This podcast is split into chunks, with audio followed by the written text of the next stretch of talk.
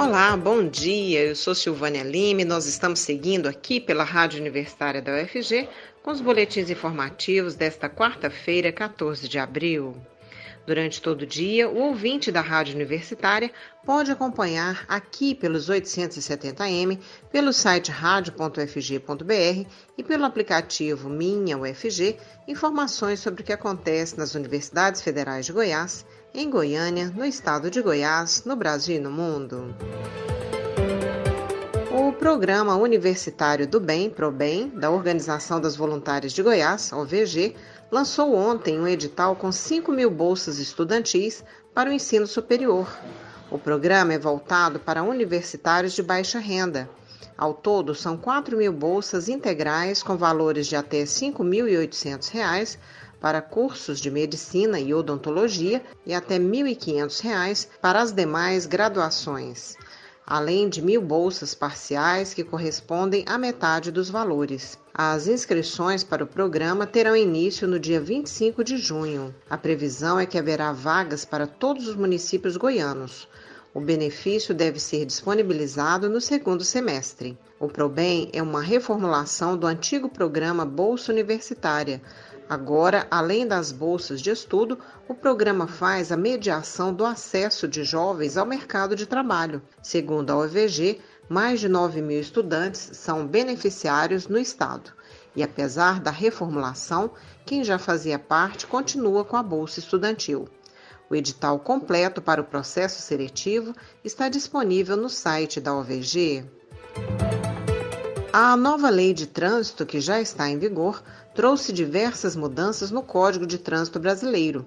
Entre as novidades estão as alterações para o transporte de crianças. Agora, o uso da cadeirinha não será mais pela idade, e sim pela estatura. Antes, crianças com até 7 anos e meio de idade eram obrigadas a utilizar o equipamento de segurança. Agora, a cadeirinha deve ser utilizada em crianças com até 1,45m de altura, independente da idade.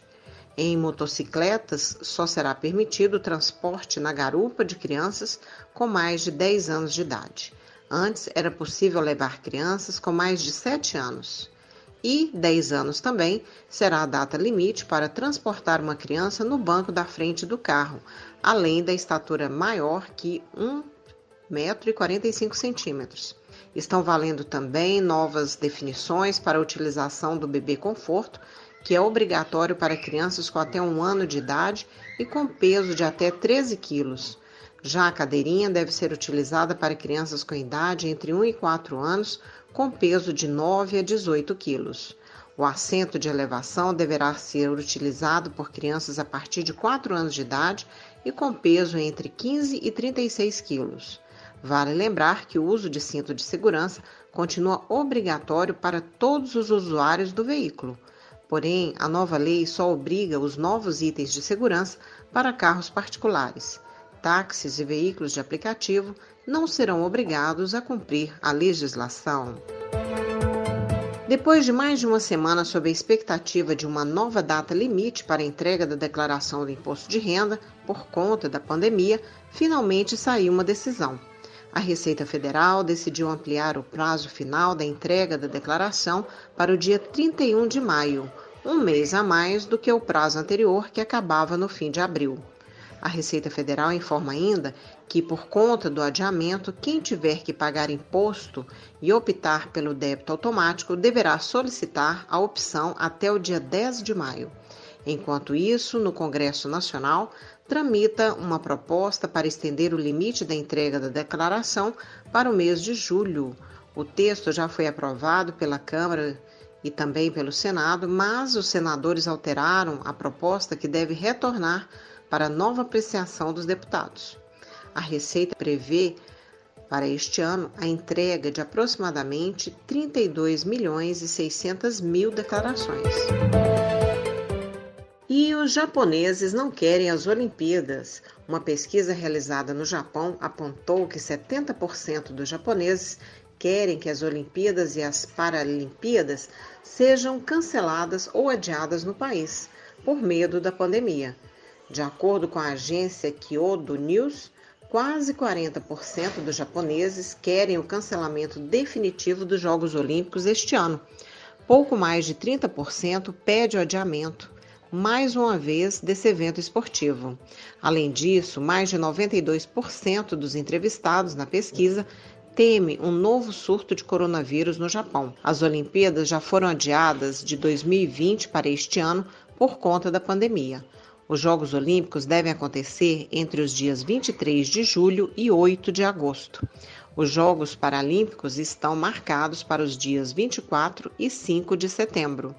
O comitê organizador das Olimpíadas em Tóquio deverá reservar um hotel com 300 quartos para atletas que apresentarem quadro positivo de Covid-19. A ideia é isolar os competidores por no mínimo 10 dias caso apresentem sintomas.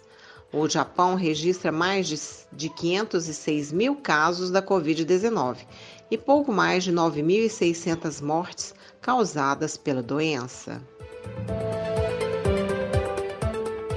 Vai até o dia 30 deste mês as inscrições para a Olimpíada da Língua Portuguesa.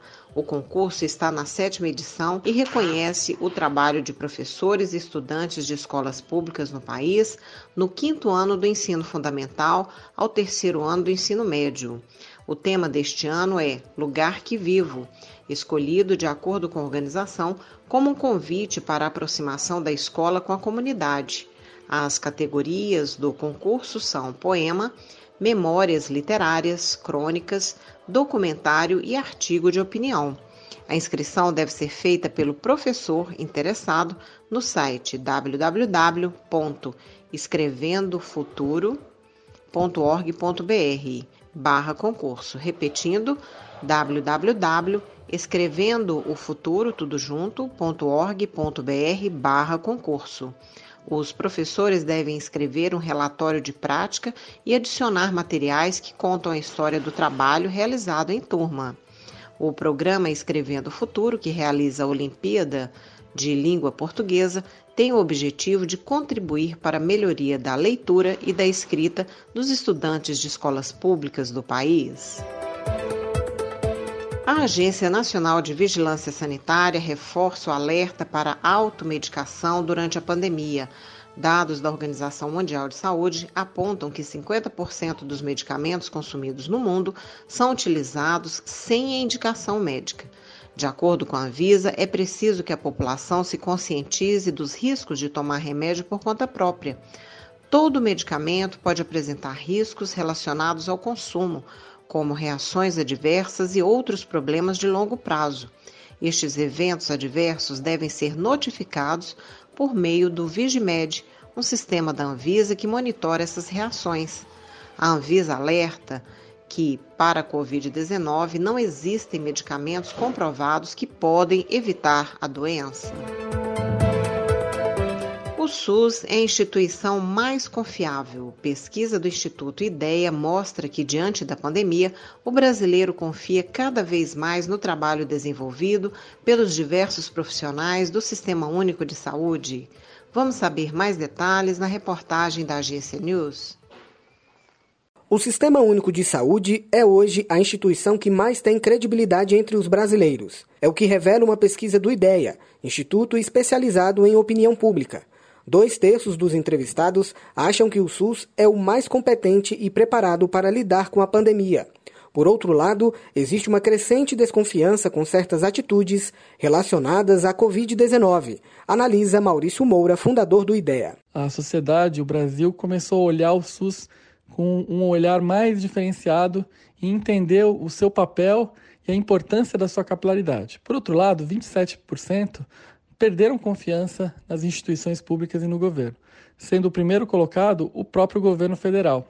E isso se deve é, principalmente à má avaliação do governo federal em relação à gestão da pandemia.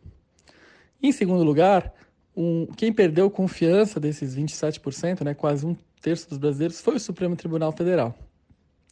Isso se deve muito ao fato de parte da sociedade acreditar que o Supremo Tribunal Federal, o STF, restringiu as ações do governo federal no combate à pandemia. Por último, é, outro órgão de governo, outra instituição importante que perdeu credibilidade na pandemia, segundo a pesquisa, foram as Forças Armadas. E, provavelmente, a atuação no general da ativa na gestão da pandemia tem muito a ver com esse, com esse dado, tem muito a ver com essas respostas. Quem ganha o SUS e perdem instituições que são percebidas como principais responsáveis pela má gestão da pandemia. A pesquisa revela ainda que, para 40% dos brasileiros, as empresas privadas deveriam focar mais em doar equipamentos e recursos para ajudar a população em meio à pandemia. De Brasília, Rodrigo Santos. E com essa informação, nós encerramos este informativo. Nós voltaremos com um novo boletim às 15 horas. Acompanhe nossa programação pelos 870m, pelo site radio.fg.br e pelo aplicativo Minha UFG. Nós também estamos nas redes sociais. Acesse a Rádio Universitária no Instagram e no Facebook. Se puder, fique em casa. Se precisar sair, use sempre máscara. Ajude no combate ao novo coronavírus. Silvânia Lima, para a Rádio Universitária.